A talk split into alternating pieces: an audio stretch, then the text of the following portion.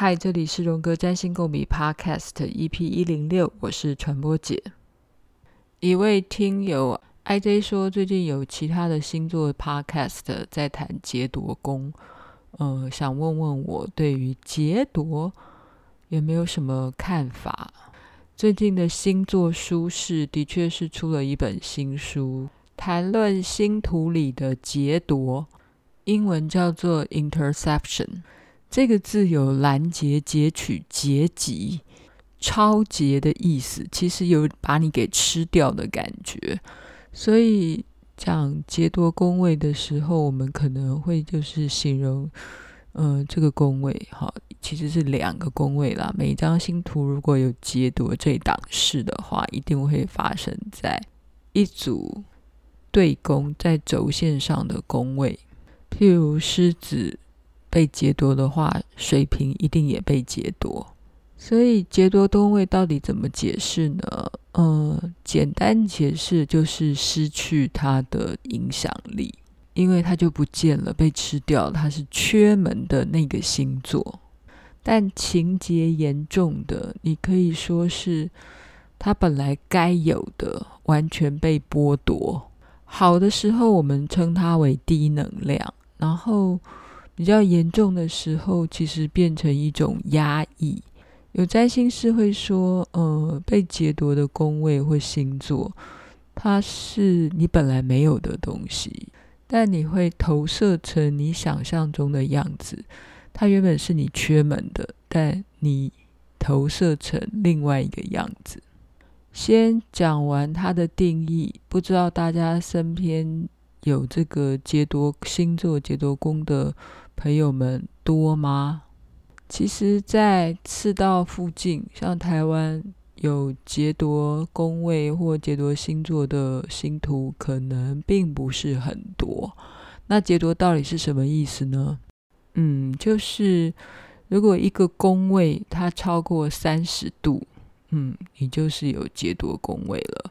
黄道上面不是有十二个星座嘛？每一个星座都被规定好是三十度。之前几集我可能也谈过吧，哈。反正星盘上就是硬性把十二个星座通通在黄道上划分，有十二个星座，然后每一个星座就是三十度，所以这样加起来是三百六十度。至于每一个星座都是三十度。这个游戏规则导致全天下的占星都是一致的，但如果是宫位的话，那就会是按照出生的纬度跟地轴之间的角度计算出来的。一般来说，越接近北极、南极、地球两极的人，星图上就经常会出现劫夺宫位这样的情况。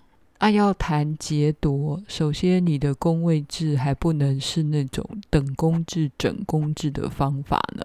当然，现在全世界最流行的宫位制，可能就是 Placidus 普拉西德斯宫位制。不过呢，这几年其实又流行回来的这个古希腊占星学，他们使用的宫位制其实就是等宫制，诶，等于你的。宫位跟星座是对齐的，一模模一样样的。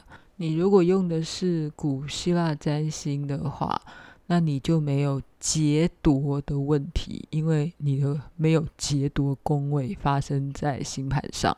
嗯，如果你想要知道你的古典占星的古希腊占星的呃星盘长什么样子，其实你也可以进这个 Astrodienst 里面去。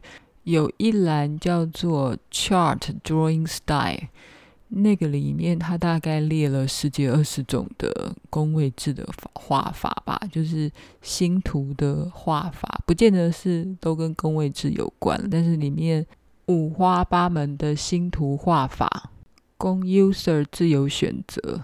啊，如果你想是整宫制的星盘，你可以选 Hellenistic 这个字，古希腊占星。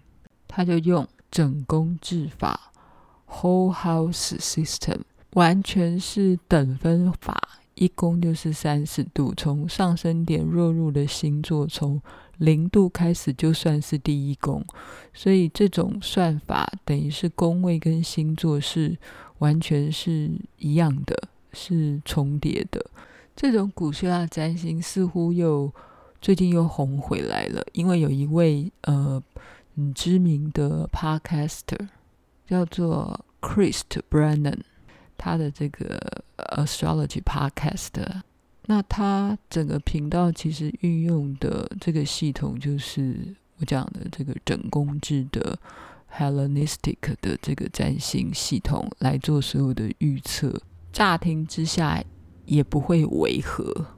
我的意思是，你拿你的完全你不熟悉的等宫制的星盘让他做诠释，他一样是可以让你觉得，嗯，他讲的这张星盘一样是你。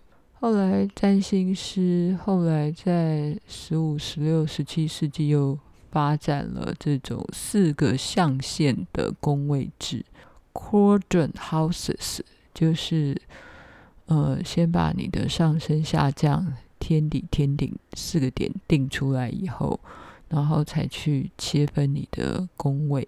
所以现在大家惯用的 Placidus 啊。普拉西德斯宫位制就是这种 quadrant houses system 四象限宫位制，嗯，但是这种四象限的宫位制也是有许多不同的系统，也是各有各的这个占星师、天文学家各画各的线，各画各的宫位。举个最有名在谈宫位制的例子的时候，大家会拿比尔盖茨的星盘。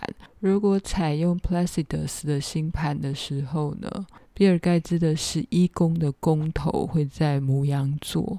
那如果用另外一个也非常受到欢迎的 Koch System 来做他的宫位制的时候呢，他的第十一宫会跑到金牛座。所以在使用不同的宫位制的情况之下，你整个星盘的宫位又长得不一样了。嗯，那更不要说，如果你用的是等宫制、整宫制这种古希腊占星的这种宫位制的时候啊，就不会有劫夺的概念啊。那我们现在最受欢迎的这个 Placidus 宫位制，就是这个意大利天文学家所发明的这个宫位制，的确就是。用呃出生的时间、地点还有经纬度合并起来计算，所以就是会发生劫夺宫的情况。劫夺宫呢，在后来的占星师们去归纳或是去定义，就会让它是属于。嗯，被劫夺的星座或是被劫夺的行星宫位，就是属于比较失能、失去影响力、没有力量或不被看见。简单来说，这个劫夺的宫位，如同这两个字“劫夺”一样，听起来就是一个负面的。呃，晦暗的、被封锁的、失能的、没有能量的地方，那这个劫夺的部分一定是成双成对的，就是被劫夺的区域，它的正对面的宫位一定也是被劫夺的。与此同时啊，一张星盘真的就只有三百六十度要分给十二个宫位，那有人大于三十度。那可见的有人一定也会很小，小到一个星座有两个宫头，哈，就是有两个宫的宫头同时在一个星座里面，嗯，然后这个就是所谓的复式宫位，就是被增强的，被赋予更大的责任，有人被隐藏了嘛，那有人就会被彰显。如果你问我说，嗯，劫夺宫位或是劫夺星座的这个特质，到底占你的一张星盘里面必须要被看见阅读的比例有多少？嗯，应该是说，一张星盘要读的讯息太多了，你真的不用。读到你的这个行星，或者是你的星座宫位被劫夺，你才感觉它不被彰显。假设你任何的行星是有困难相位，跟任何的呃其他的行星有困难相位，或是跟土星、火星或天海冥有相位，可能也都会被吞没，可能也会很不舒服，可能也会有负面能量。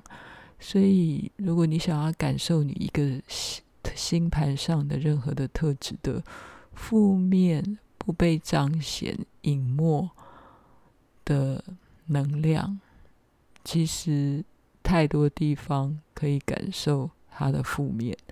但老实说，人之所以困难，是我们都很想要去看到自己星盘中里面比较彰显，或是说比较正面之处。你可能有时候，就算你读到你的任何的一个特质是负面的，你可能也不是很愿意去直接面对它，或是你还没有能力去读到。你就是有一个部分的缺失和缺憾。举个例子来讲好了，嗯，前些日子有朋友在跟我讨论唐老师的有一集，在谈论到底哪一些星座看不见自己的呃缺点。就是处女座，它的守护星是水星，所以处女座说穿了应该是呃冰雪聪明的那一种。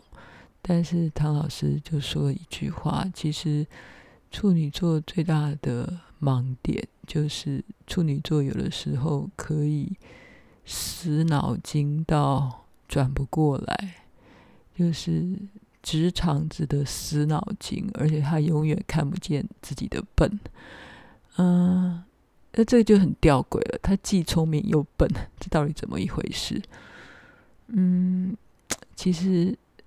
话说，这个地球上每一个星座都有天才，每一个星座也都有白痴。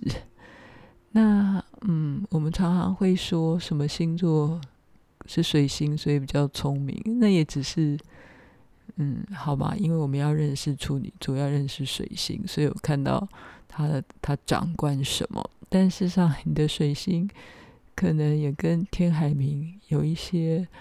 呃，不是很如意的相位，或是就算你有如，就算你是三分相好的相位，水星遇到天海冥也不见得都是好的下场啊。如果嗯，你就是刚好没有智慧去嗯打开那个水星的人，再再厉害的处女座，也可能也可能会陷入一种盲点。或是没有开窍，就是没有开窍。嗯，我们多了一个劫夺的这个特色可以去诠释，那我觉得很棒。你可以利用，如果你真的有一个行星，或是你有一堆行星，或是某一个宫位、某一个星座被劫夺，那你就利用这个特色去思考。嗯，好，我到底是。哪里被我隐没了？哪里被我埋没了？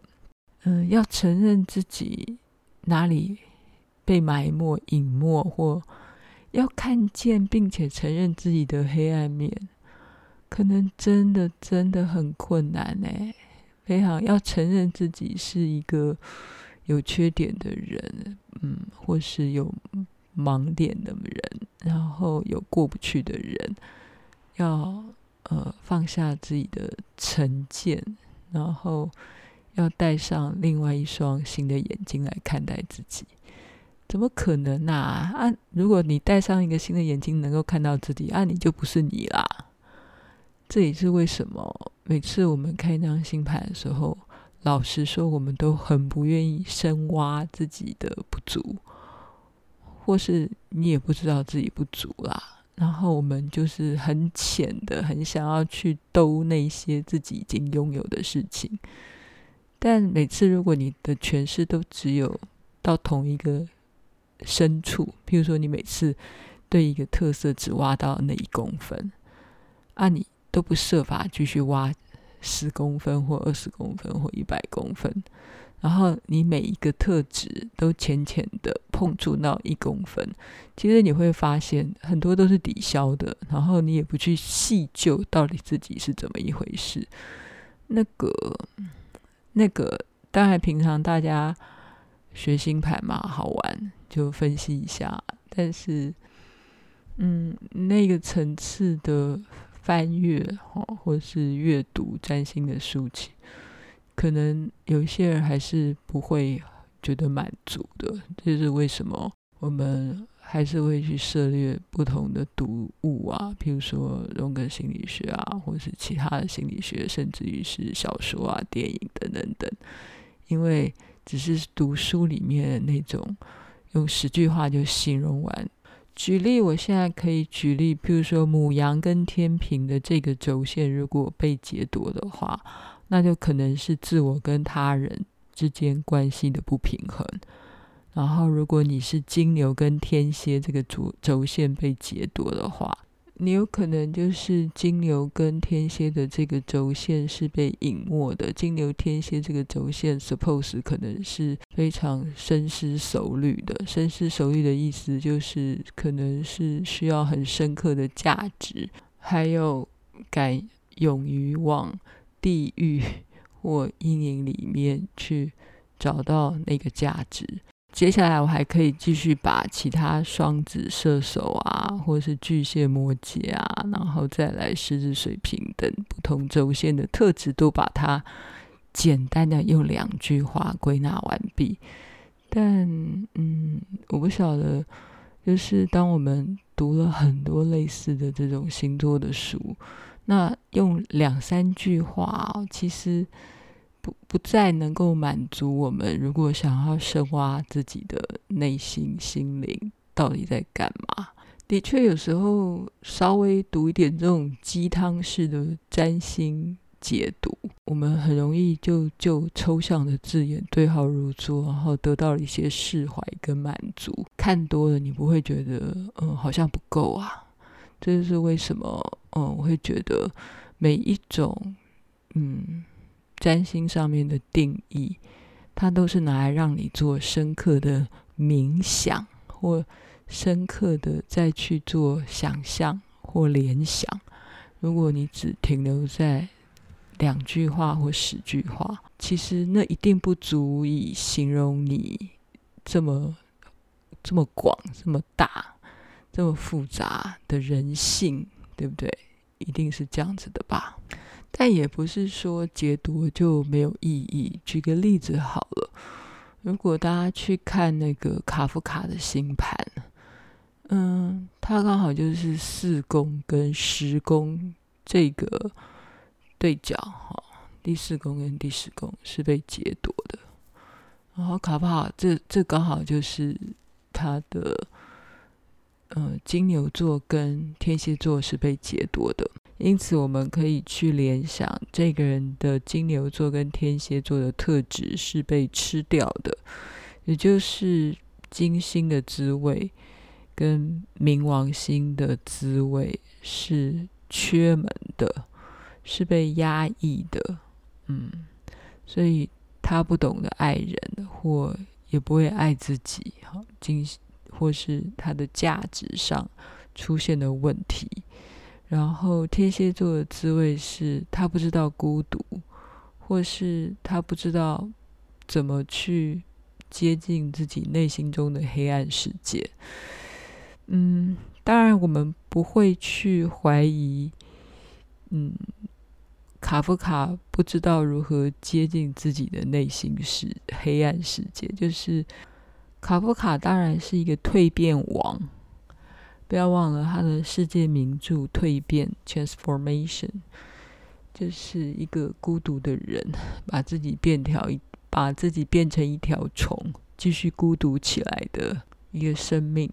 如果有人说，嗯，被拦截的金牛跟天蝎，就是会把一个人搞得一半像僵尸，然后另外一半像人类。其实就这个解释上啊，卡夫卡并不是缺少金牛座跟天蝎座的滋味的人呢，他反而是深化了金金牛座跟天蝎座的这两种非常非常强大的力量吧。嗯，也许他没有这两个星座的正面特质，但这两个星座的正面特特质跟负面特质，到底又指的是什么呢？嗯，难道他们本来就是一种互相排斥、互相互补的性质？其实我们常常说对宫，譬如说一个轴线的对宫，金牛跟天蝎本来就是互补的特质啊。所以当这两个呃星座被拦截的时候，是这两个星座的特质同时都缺门吗？同时都被压抑吗？嗯，这就非常有趣了。嗯，这也就是为什么我们常常在聊占星的时候，总是可以无远弗届的模棱两可。嗯，好啦，谈回我们的卡夫卡。嗯，我们大家都是后见之明啊，哈，所有的占星师都是把明天的运势解好解满嘛，哈，包括我们在谈这些知名人物的一生的时候，其实是因为我们先知道了他的自传，然后先知道他什么时候生，什么时候死，人生发生了什么事情，才去对号入座的，大概都是这样子了，哈。那但是我们还是可以看到。